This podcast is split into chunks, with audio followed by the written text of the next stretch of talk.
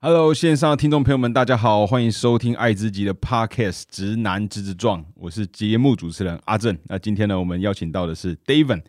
David 他的呃背景算蛮，就其实是以我们的节目来讲啊，过去比较少，呃，印象中好像没有访过像 David 这样子的角角色。我们请 David 来跟大家自我介绍一下。Hello，大家好，我是 David。嗯，我的我的身份应该蛮特别，可能任何的节目都很少有这样子的人会出真的很特别，真的很特别。我现在生活中也蛮少，印象中没有什么这样的朋友。对对对，因为我是一位跨性别男性，就是跨性别就是出生的时候的那个性别跟我认同那个性别不一样。对，那我是跨性别男性，就是我出生的时候是女生的身体，对可是我认同自己是男性，然后我就是到现在用了荷尔蒙治疗大概两年多的时间，然后就变成现在这个样子。对，对，然后就真的是好，因为呃，因为我这是我第一次看到本人呐、就是近距离看，就是看到跨性别本人吗？呃有那么近，或是会急，或是要准就是深聊的，嗯待会这样会深聊嘛。以前其实没有这么多机会，就是顶多看节目，或是看一些网上的啊的 YouTube，但近距离看就是嗯，就是因为你的节你叫做那个阿塔男男孩嘛，对对对对对，阿塔 boy，然后。呃，就看起来真的就是 boy，真的就是 boy。那代表这个那个，你说这个叫什么？那个叫不 HRT？对对 HRT 就是荷尔蒙治疗，对对对，哦荷尔蒙荷尔蒙治置换治疗，然后简称我们就会叫荷尔蒙治疗这样。荷尔蒙治疗嘛。对对对对对，那先问一下，就是像 David，你是什么时候，你大概从开始开始觉得自己是意识到自己是的性别认同是男性？嗯，其实每一个跨性别者他们的认同历程都不太一样。对，那我自己的话是那种从小的时候我就这样子觉得的状态，就像嗯其实广大的顺性别朋友。对对对对对对对。就像顺性别，就是我们是跨性别 我，对对对，然后顺性别就是符合自己认同那个状态的人。其实大家都不太会想过，为什么你会觉得自己像我？如果现在问阿正，你觉得为什么会觉得你会觉得自己是男生很？奇怪，说 啊，我就出生就这样，对对对对然后所以对对，就你而言是这样子，对对我而言就是这样，就是我出生的时候我就是这样子觉得，哈，只是我的身体好像不太一样。可是嗯我小时候不知道什么是男，就是那时候男女的这个概念还没有那么的明确。嗯嗯，但我知道我自己喜欢被当男生对待，我喜欢去打球啊，喜欢做一些比较粗鲁的动作，或者是喜欢讲话很大声之类的，或者是呃，我会想要被家人或者被老师对待像其他的男生一样。对，可是我那个时候不知道这个叫做性别认同。对。但小时候就会觉得说，哈，我我我也想要跟隔壁的小明一样，这样子，大概是这个感觉。所以我是从很小的时候，可能幼稚园之前，以我自己来讲，就是我有记忆以来，我就这样子觉得了。我这样子觉得，但应应该还是会有时间点，就是发现自己呃我的认同跟我的生理性别是我被装在不同的容器里面了，我觉得感觉吗？对对对对，这样子的一个很大的转变时期，就会是在青春期的时候。青春期对，因为青春期就身身体会开始发育嘛，对，然后就会有月经啊，或然后会长胸部会开始长大之类那、那个时候我就慢慢的知道说，哎，男生跟女生的差别，对。然后我会越来越往一个我不想要的那个样子去去长。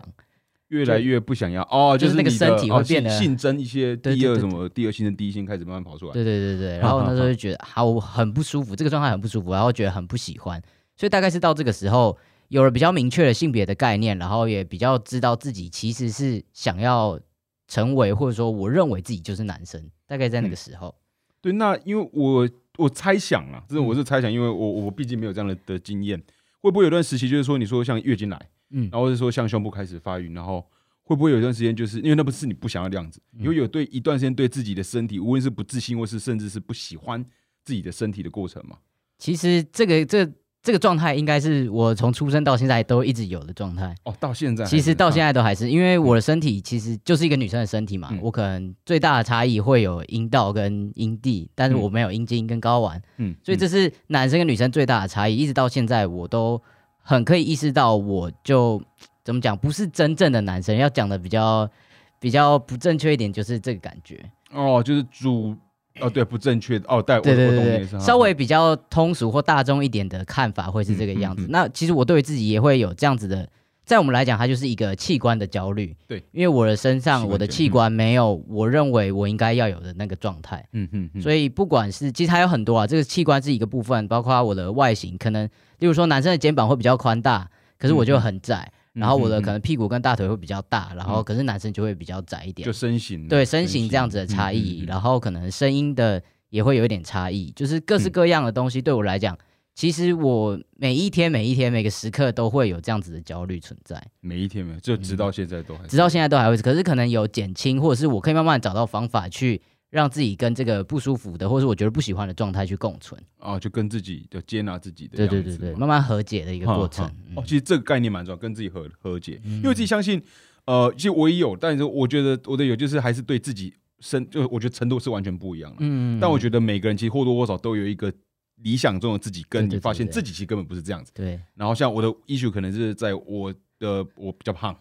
那以前看那种就是帅哥，我我觉得我我是异男，然后我才会觉得哇，这种就是很 man，或者这种就是很壮，然后就觉得大家他们，因为我就我就我就很喜欢吃东西，然后嗯。所以就停不下来，然后每次吃完就，然后变胖，照着镜子就觉得看太胖了，妈的，然后就不喜欢，然后会发现这样久了之后，加上我我又会激突，嗯嗯，然后以前的求学到现在都还会，就是我会习惯性就驼驼背，因为不想要让那个激突就跑出来，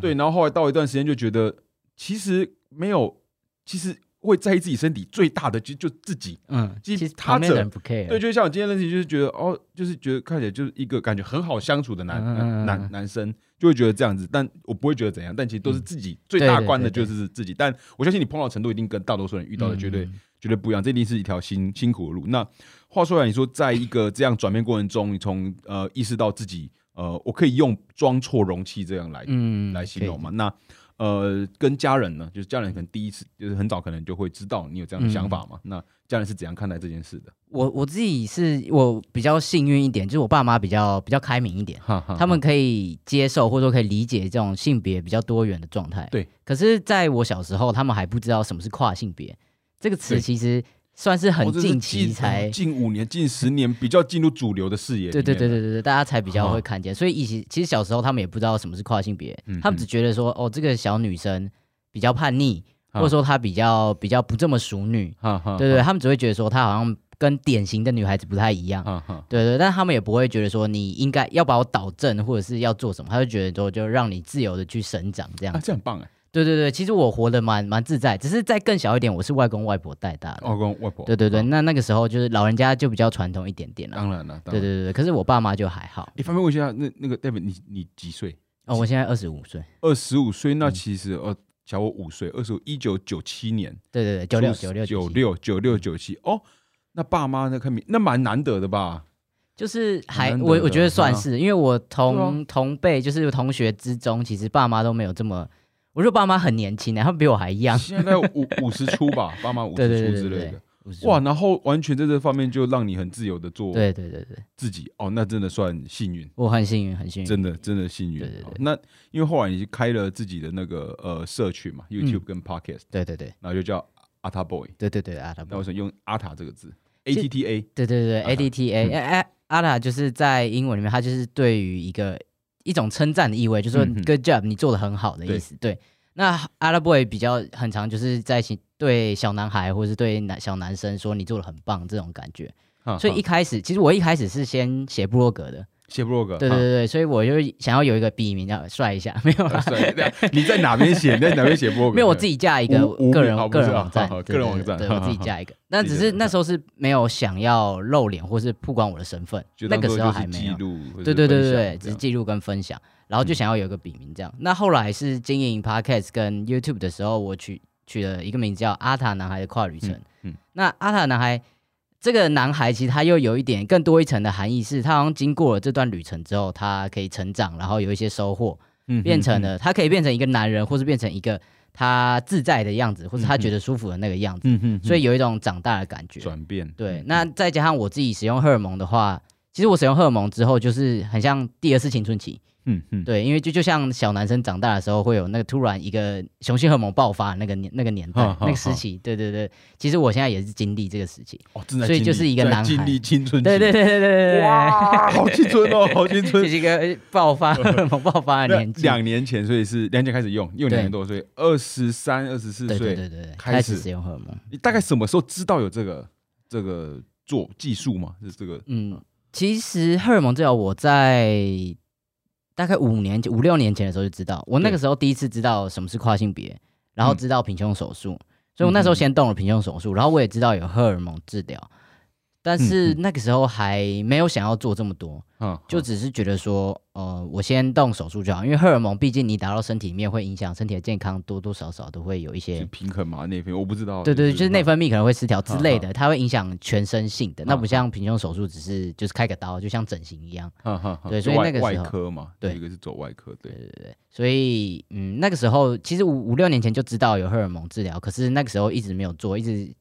慢慢的考虑，然后也慢慢摸索自己到底是不是真的需要这件事情。对，对，一直到两年前才下定决心要做这件事所以。那你觉得那关键点会是什么？而且在做这个决定之前，应该前面有蛮多的心理准备，因为就像你刚刚说的啊、就是动就是纯外科动平胸手术，跟你的直接打进去，然后不知道说我接下来会不会，样子？我觉得那个心理压力应该是很大的。对对对，因为打进去荷尔蒙打进去之后，你会变什么样子，真的完全不会知道。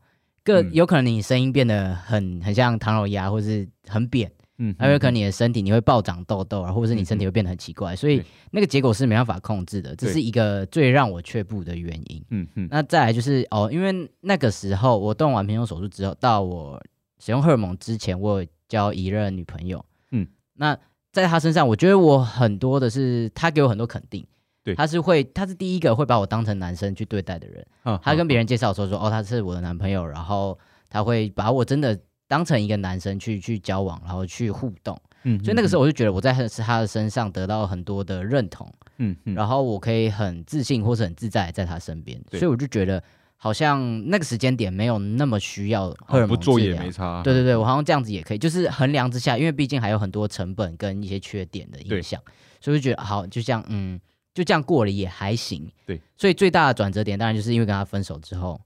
那我就开始思考说，我如果我一直活在别人的肯定当中的话，我始终是没有认定自己或认同自己。哦，就那个价值感不，就是透没办法，就透过外部，对对对，我是外要一直靠。别人。哦懂懂。其实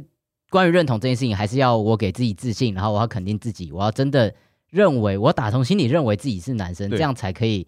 因为毕竟嗯说的比较比较重一点的话，可能这一辈子走完，最后也只有我一个人，嗯，嗯没有人可以就是陪我，就是一辈子都这样子，所以我还是要真的回到自己的认同，跟我自己肯定自己身上。所以后来就慢慢的、哦关键点是这个对对对对对对。那那个女朋友还是直接跳再再跳回到感情突然我蛮蛮喜欢聊聊感情的。那个 女朋友那是那第一任嘛，那个是第三任，第三任我说嗯那他是说他是第一个就是直接把你呃对，把我当男生对对待。对那在之之前呢？在之前的话，就是呃，前面两任都是在一个嗯、很女同志的认同当中，就是那种 T couple 这种。对对对对对那时候会这样觉得，因为小时候也不太明白什么是跨性别，对。然后我就觉得说，哦，我喜欢女生，我跟女生在一起，那大家都说我们是女同志，那我应该就是女同志吧。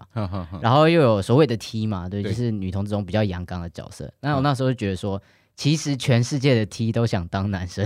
只是他们没有做而已，或者说只是我不知道，我那个时候的想法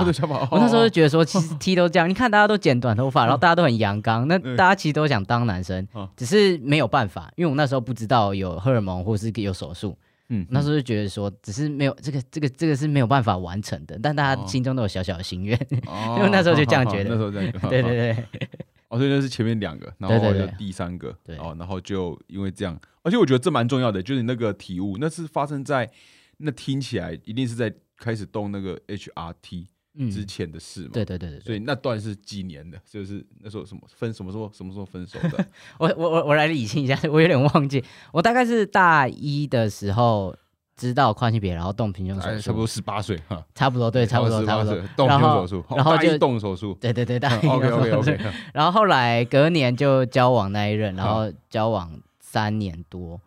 所以就毕业之后分手了。哦，毕业之后分手，对对对对对，二十后二十二，二十二，对那，其实分手过不久就动，就开始使用荷尔蒙。哈哈，对，所以就是就是分手之后开始思考嘛，然后跟跟跟我爸妈聊，跟我爸妈讲这件事情，然后慢慢的就决定就做这件事。就做这件事。对对对，那呃还记，因为我我没有看过你以前的样子，嗯差异真的很大嘛？其实老实说没有什么差异，外观上没什么差异，差最多的是声音啊，声音声音差很多。就是声音，对啊，我就声音，就今天声音就是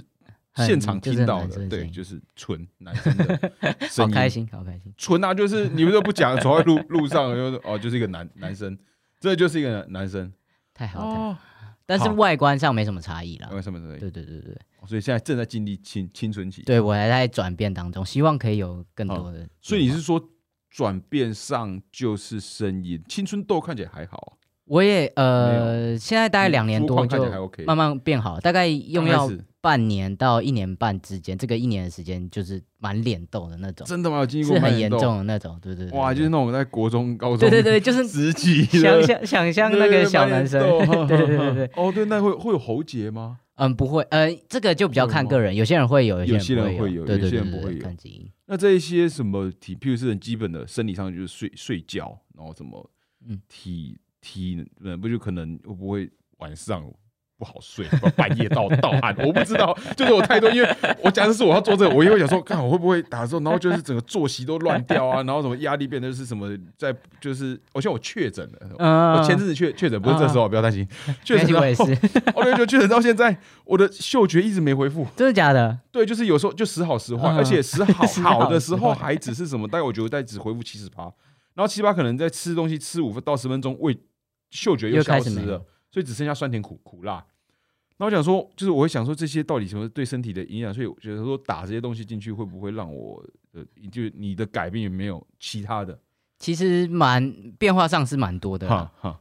最大的可能就是呃青春痘，然后会水肿，刚开始的时候有点水肿肿，对对对，我我大概一年多的时候，整个胖到像吹气球一样。我回老家的时候，外公外婆认不出来，对对对，快要认不出来，真他说？他是不是生病什么的的？哦，打下去会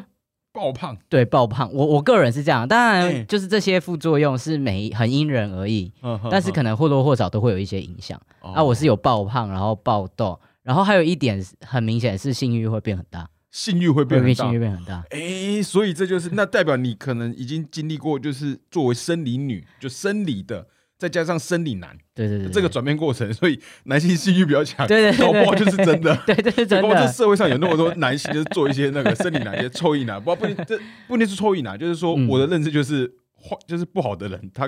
其其实跟有时候跟性，比如性人物，他就是有些人真的就是不就会做一些奇怪的事。但是在身体男性上面，就性欲 性欲好会呃性欲太旺盛呢，性欲过剩嗯，会导致人做出一些不好的事。对对，就是应该说就是男生的死什么呃雄性荷尔蒙会影响性欲，所以嗯。男生性欲很强是是很正常的，是很合理的、啊。他如果去做坏事，就是他的问题。对对对对对，他还不够社会化，要知道别人的对东西不能碰，别人的身体不能，别人没有没有获得积极同意之前 对，对对，不能够随便弄弄别人。哦，所以你的影响哦，性欲变很这是一个蛮大的影响，哦因为我以前是完全不会想要呃发生性行为的。哦不会。呃，一一个一个可能性是我可能本来就没有那么高的欲望，另外一个是我会我很讨厌自己的身体嘛，哦尤其你透过性行为的话，会透过阴蒂或阴道得到高潮。那我会，我以前很很荒谬，或者说就是很常被人家讲，因为我在我节目分享过，就是我跟我前女友分手一个很大的原因是，嗯。我每次做爱完之后，然后我就会大爆哭。哦。这件事情嗯。到、到现在，所有人都会一直挞伐我，嗯。但是那个那个心情就是。我还是可以透过我的身体、我的器官得到快感，嗯可是我结束之后，我的我就会开始心去理层面的对，心理上会很有压力。我觉得我好像背叛我自己。我明明这么讨厌这个身体，为什么我还可以得到快感？哦，我们那么讨厌我的女性的对对对器官，我还透过女器官获得那个对哇，我觉得这个心理的冲突很多哎，对，蛮辛苦的。每天都会想很多。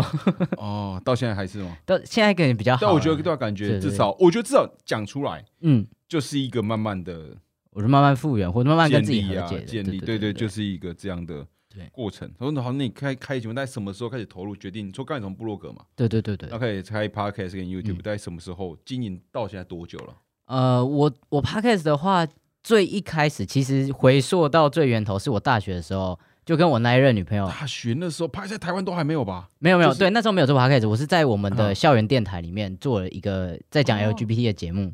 对，然后到我们出社会之后，然后开始有 podcast，了然后我我们就想说，哎，那我们还可以就是再来再继续来做节目。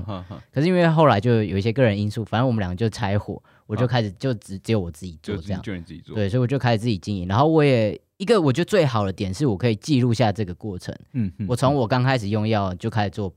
podcast，然后一直到现在一年两年，然后慢慢的就是可以可能最大可以听到我声音的变化，然后我整个心路历程变化就是这样的记录下来，所以我觉得是一个蛮好。到现在两年多了，对，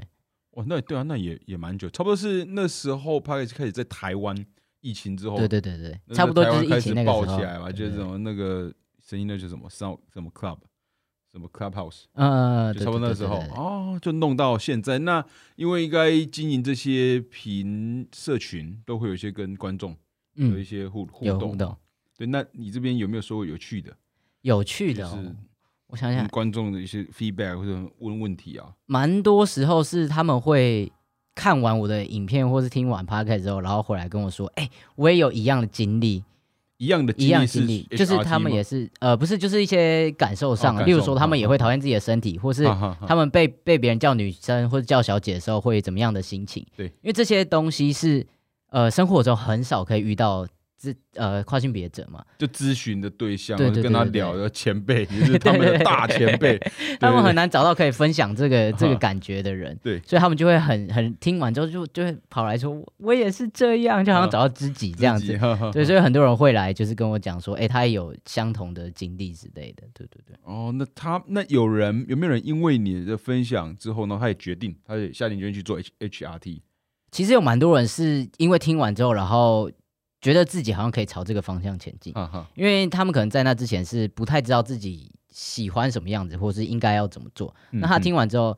比较像是他们可以有一个潜力可循，他们知道可以做这件事情，然后做了之后可能会有什么样子的影响，那他们可以嗯再去评估自己要怎么做。所以就是可以看到一些他们可能可以变成的样子。就是当做他们的咨咨询的对对对对对象嘛。对对对，一些 reference 之类的。其实应该蛮重要的，因为我说从以前从刚开始就开始听，所以他已经如果从一开始就听你节目的人，应该可以听出整个整个差异的变化了对。对对，那刚刚忘记问一个，就是呃，身心呢，就是在开始接触 HRT 之后，嗯刚刚都是问，刚刚在想都是纯粹外观上、生理上的变化，那心理层面有没有这样的改变？我觉得心理的变化是最大的。最大的，对，因为以前是我会对自己的身体很没有自信，然后会觉得这不是我的身体，然后会很希望、很积极的想要去被别人认为是男生。对，但现在的状态比较是我自己就认为我自己是男生的，我可以很有自信，我不需要去透过别人说，哎、你你很男生，或是你你很很帅，或是你就是一个呃很男生的样子之类的，嗯我不需要去这么的积极的想要获得这一切。但我现在可以很很很很认同自己嘛，或者说可以给自己一点自信。当然，我觉得离我完全很不 care 其他人的眼光还有很大一段距离。嗯可我觉得比起以前会更更有自信一点。例如说，嗯，以前我会非常讨厌穿粉红色的衣服，我会觉得这个是女生的东西。哦对对，然后我就觉得，如果我穿了一件粉红色的衣服的话，人家就会觉得就不会把我当男生，或是人家可能会怎么样想。对但现在我就觉得啊我啊，我就是男生啊，我觉得粉红色也很帅啊 的这种感觉，就是我可以更肯定自己。哦，其实那个前提已经是更加确定我是男生，所以对就不会再去挑战这个前提。这前提已经确确定住了，所以我想穿什么颜颜色，就我我是男的啊，啊我我穿粉红色，那就就不影响到这个对对对对前提哦，心理上，所以给你的帮助主要是这个主要是哦，越来越有自信啊。越来越有嗯嗯，自信。那在这段期间，跟你周遭的人的互动变化，他们的感受是什么？有有聊过吗？就假设说你你呃假设爸父父母，嗯嗯嗯，他们一定，因为他们支持你这个决定嘛，那他们也从刚开始什么从从小看你看到大，对对对，然后有一天就是你就变成就就越越变越就走到现在这个样子。我觉得可能也跟我做 podcast 或做我经营 Instagram 之类，跟大嗯家互动有关。我变得比较外向，外方或者说可以侃侃而谈。啊比较快乐了吧？，对我以前是一个，其实我是一个很闷的小孩子，就是不管遇到什么事情，好的、坏的嗯、大的、小的，我都完全不会跟任何人讲，包括我爸妈。嗯哼所以他们其实很不了解我的内心，不了解我的生活。对，可是我经营 p o d 之后，然后我开始会愿意去讲我自己心里的东西，对，开始去讲我的变化，然后我感受到的东西。嗯嗯，那这个当然也跟我使用荷尔蒙之后很有关系，因为我越来越有自信嘛。我以前可能会觉得哦，我很讨厌我的声音，所以我不喜欢讲话。对。或是我以前觉得哦，这个状态它很女生，然后我的困扰可能没有人可以理解，所以我会不愿意讲。对可是现在可能 HRT 之后，我变得比较有自信，然后这个状态也，我也发现有越来越多人跟我一样，嗯我不 会觉得，不会再像以前觉得自己是怪胎，或全世界只有我，不会有人懂我嗯这种感觉。对，所以会越来越外向，越来越开朗的感觉。那听起来，父母假设说一开始就这么开明、开放啊，不要开那种开放的话，然后看到这样的变化，其实你们的亲子关系应该是促进蛮多的。就刚开始一定不是说刚开始不好，而是可能这这个过程，他们越其实这段期间了解你更多。对对对对对，是越来越了解我。哈哈哈对对对对，哦，那在以前的时候，在求求学的过程中，嗯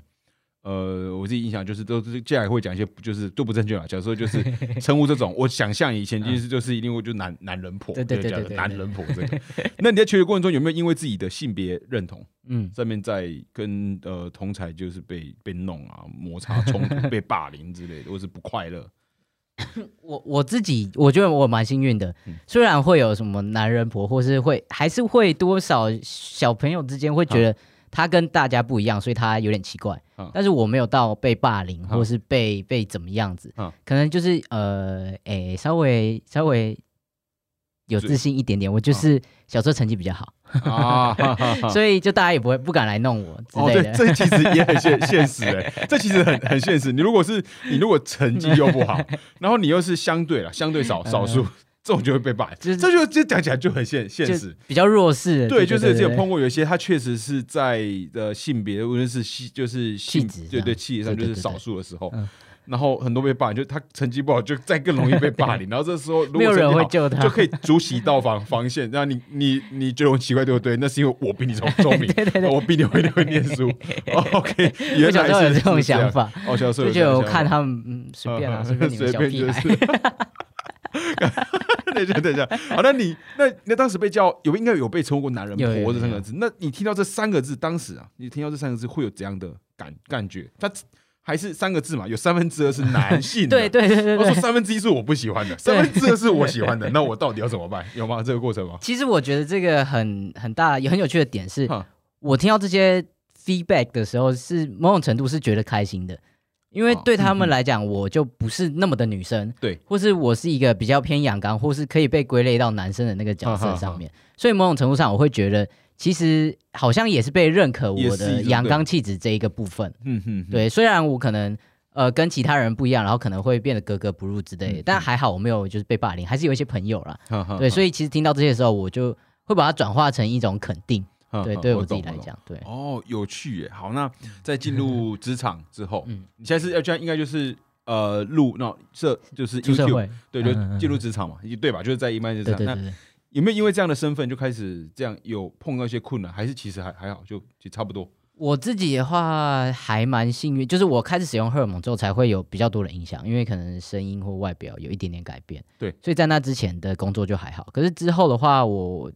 的工作的环境都蛮友善的。对对，不会有就是很排斥或什么的。对，嗯，只是有一些呃跟别人的互动上，还是会有一些紧张或焦虑的时刻。例如说，我不知道我要去用男厕还是用女厕，或者我不知道呃，因为我前一份工作是在一个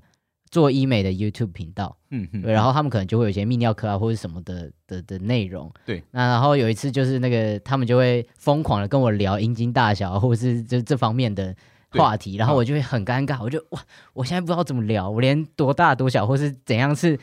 平均 size 我都不知道。哈哈。对对对，所以这个时候就很焦虑。就是我做艺男，我也不知道平均好赛这厉害种，真的，因为我不会一直去看别人的，因为啊，这样说作为艺男，就是嗯我只我们可能就会对于啊，假设讲真的就比较奇怪，就是好假假如就不是假如，就真的就是可能对于平均喜呃胸部也是一个新增嘛嗯，大小会有一个想象，应该会应该是因为我们会印，我比较会去朝会去朝向将目光注视在那些女性身上嘛。所以我其实不知道 丁丁的到底尺寸要是怎样才是好，对，然后都会觉得自己的应该还可以啊，每个人都讲自己的应该都还可以啊，每个应该都这样，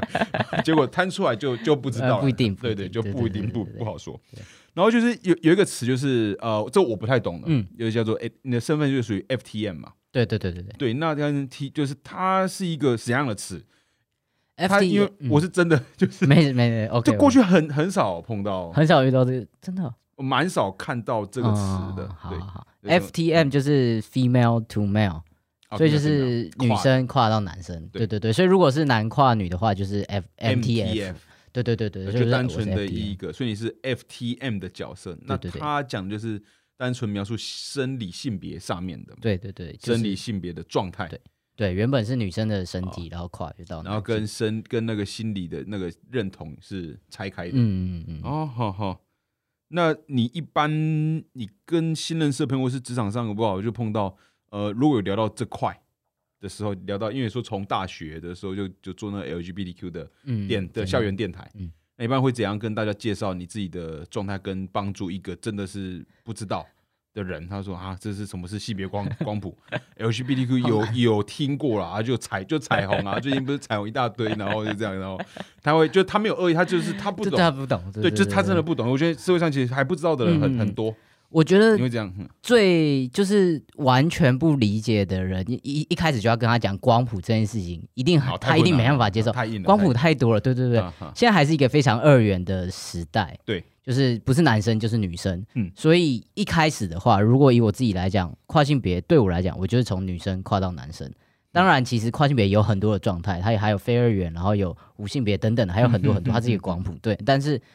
如果我一开始讲话，我就说我是原本是女生，但我现在是男生，不是我认为我自己是女男生，嗯，对，就是生理性别跟性别认同是拆开来的两个东西，对对，这是一个最关于跨性别最重要的概念。我我的是性别认同。跟男同志、女同志不一样，因为男同志、女同志就是我喜欢的性别。对对对，所以我我有可能我是一个跨性别男同志。对，就如果我喜欢的对象是男生的话，对，那我是喜欢的对象是男生，可是我你自己认为自己是男生。对对对对对，所以我是 gay，我是男，我是男同志。对，当然很多人在那边就会卡住了啊！你不是女生的身体啊？你跟男生在一起啊？你不是异性恋吗？之类的。对对对，所以这东西就是呃，我的生理性别、我的性别认同跟我的性倾向，嗯，这三个东西拆开来。谈其实就会比较好理解一点。我自己有想过一个，就是当然跟朋友啊，真的单纯主要就是我，我是一个异男，我是外形阳刚的异男，我就都是喜欢女生。那有没有可能是我认为自己的，我认为我是女生，但是我喜欢有男生的身身体，然后我又喜欢女女生。就是就一直在这样绕，有有有可能有没有这样的？不知道我我其实没特别，就是单纯跟朋友聊天，在讲纯逻辑上面 说是不是？那这样有没有可能是有这样的的状态？一个状态有存在。我自己觉得我没有遇过，可是我觉得一定有。就是关于我认为自己是什么性别，跟我理想中的身体的样子，或是我的样态是什么样子？对，其实它可能有很多种的可能性。对对对对对。我因为我会想到这件事情，是因为有蛮多他无论是。异男或是异女，有是就不一定异男，就生理男生理女了。那讲讲异好了，因为他就是他看他他喜欢在一些小 cosplay 或者在某些场合，他喜欢做打扮成嗯像是那个。可是他其实那无关乎他喜欢的那个性别是是什么。可是他自己就假设有个朋友他是异男，然后他好像在一些活动场合他会打扮成女性的外表，嗯嗯，可是他喜欢的是女女生，嗯。然后说有没有就是回到刚刚那个状况，所以跟朋友就是开玩笑，就是绕了一圈之后，我我可能是 T，但但我我看起来是我就是生理 生理男，嗯，有可能我还是我又是看就是看起来就是就是，然后完全在 听众就玩这种逻辑，就然后我每次讲讲后面就就一自己也会开始乱，所以他说对不起，我开了不该开的话，然后直接跳直接跳下一个。好，那回到那个，就我自己对那个 HRT 蛮好奇，你的说这个。讲疗法嘛，好，先用疗法来称呼它好了，也是叫疗法，因为它毕竟是一个医疗的介入，我要去找医生，要看医生，然后医生开药，然后我才可以使用，对对对，所以它又是一个治疗的过程。对，那它这种在台湾算是好找的吗？然后它是哪一科？嗯，HRT 呃，荷尔蒙治疗就是 HRT，对对对，然后它其实这样是。我如果要 HRT 的话，我要先经过一位精神科医师的评估，评估，对，然后去去跟他面谈，然后去了解，要去看我我是不是真的有性别不安。哦，性别不安就是说，呃，我因为性别认同不一样，然后会在生活上或是我自己跟自己的相处上会有一些焦虑或不安的状态，那可能会影响到我我的身心灵等等的。对，所以这样子的一个症状，我们是需要被。治疗所谓的治疗，对对对对，所以那这个精神科医师他评估说，哦，你有性别不安，然后他就会在那个诊断书上面写说，他有这个状态，然后他建议这专科的医生可以开立荷尔蒙给他，嗯，所以我们要拿到这样子一张证明之后，才可以去找呃荷尔蒙的医生。那这个的话就不一定是哪一科，不同的医院、不同医生他们的科别不太一样，有泌尿科、妇产科或者是什么新陈代谢科等等，内分泌科等等，对对对，所以主要是看哪一位医生啦。医生，对对对对对。然后像他那个服，他是吃注射还是吃药我们呃跨性别男性在台湾大多数是打针，打针？那跨性别女性的话，大多数会吃药。但其实也有用吃的，男生以我来讲，以跨男来讲，也可以吃药，也有擦的，擦。擦的就像它就像凝胶，没有，它是这样哦，擦的对，它直接擦在皮肤上，它用皮肤去吸吸，收，对对对对对。也有这一种。就手臂这种擦吗？对对，就直接就像你擦防晒乳一样，好酷哦！很酷，啊，如果 如果我再去擦，会发生什么事？你就会荷尔蒙过高。啊？就是哦，有些种荷尔蒙会秃头，我不知道。对对对对，会秃头我们也有可能会秃头，哦，因为雄性荷尔蒙它有可能会去嗯攻击你的毛囊，哈哈哈所以如果太高的话，就有可能会秃头。我们也有可能那你你个人嗯到现在是都是用吃的菜，还是有换过？我不知道，哦，我都是打针，都是打针，就是因为吃的或是擦的那些都比较贵，而且可能对肾脏负担哦比较大啊，肝脏的负担比较大。嗯哼对对哼对对对，就是打针。那他是不是我之前因为我真的是了解的并不多，嗯那我印象中就是说，如果如果没有持续打，嗯，就会再恢复，就会再回复，因为浓度的就是降低了。对对对，其实荷尔蒙的作用是这样啊，呃，大脑会告诉我的卵巢说，我体内的性激素不够，那你就要分泌更多。嗯对，那当我今天打了雄性荷尔蒙进去之后啊，那我大脑它不会分辨是雄性还是雌性，它就发现，哎，性激素很多了，了，它就告诉我卵巢说不要再分泌了。哦所以我就雌性的就不会再分泌。对对对，我就不会分泌雌性激素，所以我现在没有月经。哈哈。哦，对对对，现在没有，我现在没有，我大概打针第二个月就没有月经了，觉得很方便吗？很开心，前所未有的自由。前所未有自由。辛苦了，真的是广大生理女性的朋友。就我每次看到，就是真的一个月要处理事，而且有些又会，啊有些是那个他说他打了疫苗，就是那个肺炎的疫苗之后开始会经痛，说本来人生前面嗯本来前面都不会，然后他说开始就是感觉内分泌失失调，然后什么狂爆嗯爆痘，然后更容易过敏之类好的，反正！然后又又要看经痛，又开开始痛，然后真的觉得辛苦。对他们真的很辛苦，会经对然后痛真的很辛苦。对，那我觉得你是真的体验到，就是我又只能透过想象，嗯。就是女性女性要月经的，真的作为一个旁嗯。旁观者，因为有刚好经历过，就是现在用就是感受到，哦嗯，这前所未有的自由，辛苦了，这对其实我算是我有时候会觉得我蛮幸运的，因为我可以我体验过男生的生活跟女生的生活，对，所以对我来讲这是蛮蛮丰富，或者说是蛮跟别人不一样的经验，对对人对对历对对，练，对啊，蛮有趣的，对。哦。然后到现，我就一直打针，那大概频率要多我我自己是三个礼拜打一次，三个大多数人礼拜就要打一次，比较多是两个礼拜打一次，好啊，我代谢比较慢一点点，好所以我三个礼拜打一次。对哦，那这样就是要一直持续下下去嘛。对，要一直打，因为我现在还体内还有卵巢，我还没有动摘除的手术，嗯哼对，所以如果我我停止打雄性荷尔蒙的话，那它就会重新分泌啊雌性荷尔蒙。对，那未来有计划要再动手术吗？呃，老实说，对我自己来讲，我没有那么想要动这个手术，因为第一个它是一笔钱，然对后我它伤身体嘛，毕竟你是开刀对啊，很痛，那是 哦，就一想到，我一想到就觉得好痛，对，真的。OK，好，就那先先不对那真的很好先不要动，先不要动好动，，先先不要动，打针就好，打针。对我对我自己来讲，因为嗯我自己也没有那么大的呃关于器官焦虑，就刚刚讲，好好我我觉得子宫卵巢我平常也看不到，那啊它在里面好像也没关系好好，我自己是这样子，对对，所以我倾向于不要动手术，对，但是碍于现在台湾的法制，就是我如果要换身份证性别的话，必须要动手术，就讲到换换换证的这件事哦，台湾的换证是一定要动手术。对，那这个手术指的就是以你是 FTM 的状态底下，就是要拿掉子宫，就要拿掉子宫，拿掉子宫你才能过做换证。对才可以换身份证。哦，哈哈。那你对于换证这件事，就就你个人啊，嗯你个人你有很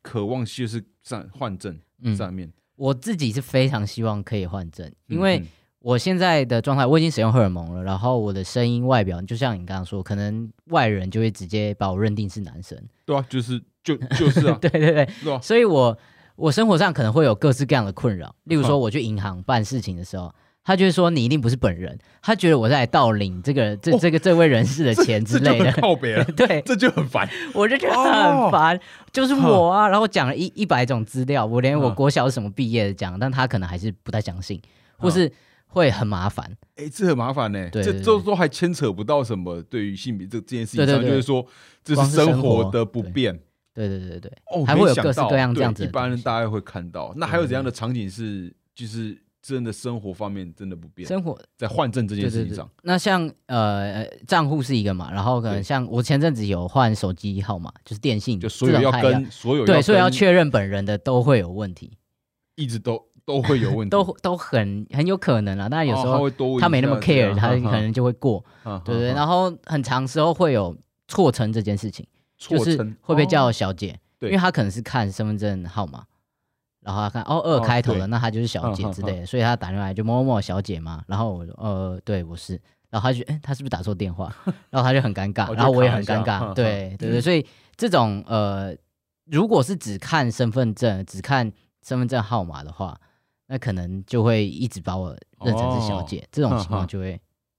有点不舒服啊当时那个是对，我记得编码的设，对，就牵扯到当时编码的设计，直接用编码在回推判那。当那当时一定没有这样的对啊公家机关不可能考量到这这样的状况。哦，那以讲到换证这个问题，我记得最近至少我个人的社群上面看得到啊，嗯就是这特别在讲运动体育的这个区块的这个换证。呃，我印象中吵得最凶，就我自己，我先讲个人的嗯。观点，我没有深想这个 这个这这一题，嗯。然后就别人在吵，因为这是因为社群上面那种公益题要值得吵的 实在太多，根本要吵都吵不完，然后到最后就累了，就是 哎就是先不要看，对就先不要看。但是我自己很早在大学跟室友讨讨论过，嗯。就是我一直认为就是呃认同，嗯。当然是我们尊尊重不同的认同，但是回归到体育这件事情上面，身体经济它生理上的差异，我认为就是存在的嘛。嗯我认为它就绝对存存在，但这存在，但我们希望通过制度让它来更呃，来让人所谓的人他无关无性别，他相对再公平一点。但回归到体育，就是生理的构造不一样，就会影响到你的体育就是嗯体能的表、嗯嗯嗯表现。那其实这点在现在的呃，这个说无论无论说什么性别置换手术，或是说单纯的呃，我是心理的认同，但我不一定有做完这个手术，嗯那我再去参与。这些体育竞技的时候，有些是分成男性、女性，也嗯就是生理男跟心理女的竞技项目的时候，就会碰到了很多，就开始这边就开始在在在吵了。对，就是我认为我是男性，我认为我是女女性，但嗯。跟我的生理性别不一样，但我就要被归类在我不想要嗯去的地方，就跟厕所有点像，但厕所就不是一个输赢的地地方嘛，体育就会变成一个输赢的地方，就牵扯到很多跟一些利益有关，那他就更复杂。对他个人的成就，就是他还是有一些自己的那个感受上，但他会回归，就是跟其他人，就是我假设是女女性，我是嗯。真的就是生理女女性，我很认真的来训练，但假设有一个生理男性跨到女性，嗯，然后但他的看起来就还也还是 体能爆发力就等等的，都还是很我们直观认为上的男性的时候，那这边到底该怎么处理？你会如何去看待？其实我的想法也是这样子啊，就是尊重每个人的认同，但是生理上的差异是不容忽视的。嗯，对我来讲也是这样子。那但是最大的问题就是这个制度要怎么样去设计？对，好现在像对，现在最大的问题就是大家想要便宜形式，我觉得啊我自己觉得就是就是想要就是一刀，然后就分成两边，男生跟女生。切到男生女生，对对对，你就是这样切最方便，所以他他就用哦睾固酮的浓度，就然后就说哦你的睾固酮在什么一年内都是多少以下的话，那你就可以分到女生组。现在可能哦会是这样子，对对对对对。那如果它是一个这个项这个比赛项目，它是指呃睾固酮浓度是最大的影响的话，对。那这个标准可能就会合理。嗯哼，那但是可能有很多不同的运动，他们牵扯到的可能有还有肌肉的大小，然后肌肉爆发力或对。是持久度等等的，对，那就不是浓度这么简单可以去解决，嗯所以这就是争议会在的地方。嗯哼，对，所以我觉得更完善的制度会是更好的，因为呃，我可以理解就是一些顺性别女性，对，或者说这些这些生理女性，她们觉得不公平的地方，嗯，但是这些跨性别女性，她们的认同或者她们的状态也是需要被尊重的，对啊对啊，对，需要被肯定的，对，所以嗯更完善的制度是比较好的啦。那当然，我觉得在这个议题上还有一个嗯更多一点的一个讨论的点是关于这些顺性别女性她们的嗯权益受损，这是大家都很能够理解的。对，但是关于跨性别女性他们的性别不安，嗯嗯，她们的焦虑跟他们成长生活中的那些背景是大众无法理解的。对啊。所以在这个讨论点上，就会有很多人一直攻击跨性别女性。对。就觉得他们是来乱的，但嗯其实我们有很多我们身上带的东西是大家所不理解的，嗯哼，所以更理解不同的族群，更理解我们为什么要这样做，会是对于这个问题的讨论更好的一个出发点。对吧？感觉还要再吵一段还要很久很，久反正公共政政策制度这样 这都要吵很久了，对对对，网络上每天随便就可以输赢一篇，然后一直在转，一直在转。我刚开始以前啊，在看差不多出社刚出社会的时候，开始嗯关心很多公共议题，然后说我都每天看到这都都很爽，然后我就一直去讨论，跟别人讨论。要动脑动脑。对，到后来就好好吵，好累，真的真的，我觉得到近期进入到一个哦，又又在吵了，就是我希望大家可以 peace 点，就是有时候会觉得，呃，人生有很多痛苦了，就是说，嗯当然很多对很多差异不一样，但有时候会觉得何必要吵成这样？我知道，当然大家都也都有些不开大家有自己心的地方，care 的东西。对，一定 OK 的，但是就是就 对，但我知道没办法，这只是自己的单单纯的单纯的感受上。那回到刚刚换换证的，你说你自己没有打算想要动这个手术，但台湾的制度目前像是嗯。像是这样，那你就做我这样当然直接想到，其实没写在写在访纲里面。嗯就是以目前全世界的国家里面的一些换证的制度上面，嗯有没有一些比较可能值得参考或是不同的案例吗？其实有蛮多国家是一个是他可能透过精神科医师的评估，评估就好他就可以了。对，然后有些是他们叫呃自我宣告，就是我认为我自己是什么性别，然后我就可以去换证，说啊这样就可以换证对对，有些国家是这样子，啊，对，然后有些是要手术什么的，对对对，其实有不同的层次的去去分辨，但是我觉得这个跟那个国家他们的人人文的一些环境氛围是很大的关系，对，所以我其实虽然我自己会非常希望可以免诉还证，对，可是我不认为，我也不乐见现在台湾就马上这个东西。对对对，因为其实整个台湾的氛围对跨性别还是非常的不了解，对。他只会觉得这个东西过了之后，然后天下就会大乱，哈那只会对于跨性别者有更多的歧视跟污名。嗯但是不停的对话，然后让更多人看见跨性别，然后了解跨性别的处境，跟我们为什么要这个东西。对对，然后我平常为什么会觉得不舒服，然后我为什么要换证，这些东西是大家没有看到的。嗯对对对，更多的讨论才会让这件事情前进啊。对对，那以你走到现在，我相信你也是一定都会，你从大学就是做 LGBTQ 的这个电台，所以先你很早应该就是开始会关注这些，特别是在性别上面这些公共议议题。那你觉得在你从开始关注到走到现现在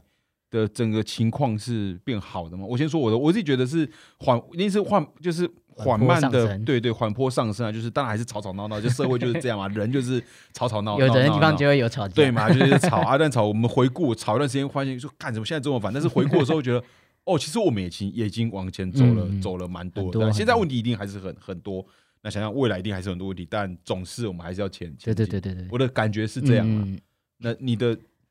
我我自己的话，我觉得在跨性别这个议哈题上面哈，其实近年来就是越来越好。嗯，不能说变友善或变好，但我嗯觉得能见度变高。变高，至少从台湾第一位跨性别政务委员总唐凤，嗯然后到台湾有第一届跨性别游行，对，然后一直到第一个免诉换证成功的诉讼嗯等等，嗯就是其实跨性别的权益是越来越被看见。对，而且我觉得至少现在走在路上，我问一个路人，你有没有听过跨性别？很大的几率他是听过的。他即使不理嗯解这些人在干嘛，或是不知道我们的处境或真实生活情况，嗯哼，但至少他听过这个词，他知道可能是跟性别或者什么有一点关系。可是我觉得可能在以前，至可能到我大学那个时候，可能都还没有，对，五六年前可能都还不会是这样子的状态。对对对，所以虽然吵，虽然还是有很多谩骂跟攻击，可是至少能见度提高。对啊，这是吵的效效果对对对，先被看见才有机会被对啊，理解对啊，对啊对，所以。大家还是要努力的吵下去。我就 我先在旁边休休息观战，哎，那你们先找。对对，你们先吵，加油！我在旁边跟你画画下，加油加油！大家两边加油，一直一直吵。反正最近真的是，我真的觉得这几年性别一直一直性别议题在越来越多了啊，但是自己也是看到累，但还是其实真的回头看，觉得哇，其实算不错了啦。是一个过程，是一个好的进程。我们大家开始变成一个那个修行的，大家要那个知足常知足常乐，要这样感。恩惜福。对，感恩惜福，感谢。我开始我自己，问我大你差不多，呃，五九九六的，我九嗯九一的，然后我觉得真的我在觉得，这是我二十五岁到现在，其实有蛮多的差差别，因为我从也很早就开始关注公公共议议题，然后到现在真的变成一种，我就是很多就是。感恩知足常乐，真的以前会比较多那种，就是一传，然后就是情绪就很多。现在反而以前很就是冲，现在很相对就比较比较 peace 了比，较 peace 比较。对啊。其实现在回头看，都觉得一切都慢慢变好当中。对啊，所以往未来看，我也相信会越来越好。好，那那节目差不多到尾声了。那 David 在接下来这段期间，可能今年还剩下就才刚七月嘛，进入到下半年，二零二二的下下半年，有这样的期期许吗？或是有自己有这样的计划在你的社群，然后是工作上等等之之类的。我我自己的话，我希望我希望啦，我可以在我的 p o c a s t 上有更多的尝试。我想要开始，因为我以前我都是做单口，就是我自己一个人去去讲我自己的心路历程等等。那我希望未来可能可以邀请一些来宾，然后去聊，不管是聊跨性别议题，或是聊他们对于性别这件事情，其实可以更更多不一样的火花，可能会有意想不到的收获。OK。好，那今天的节目我们就差不多就到到这边。今天很开心，David 是我们第一位，我们叫做就再讲一次，就是也因为我自己不知道，所以也宣宣传给大家，就是 现在算 F two M。嗯，F T M，F T M 嘛，就 female to to male 嘛，就 F T M 的这个角色，那也是我们本节目第一位这样子的角色，也是很很难得。那大家如果要搜寻到他的频道，只要打找阿塔男孩嘛，对，阿塔男孩的跨旅程，那个塔就是那个 tower 的那个塔，阿塔男男孩，对对，应该就找得到，在 YouTube 跟 Pocket 上面都有。好，那我们今天节目就到这边，感谢 David 来到我们节目上，感谢大家，谢谢。OK，好，大家拜拜，拜拜，谢谢。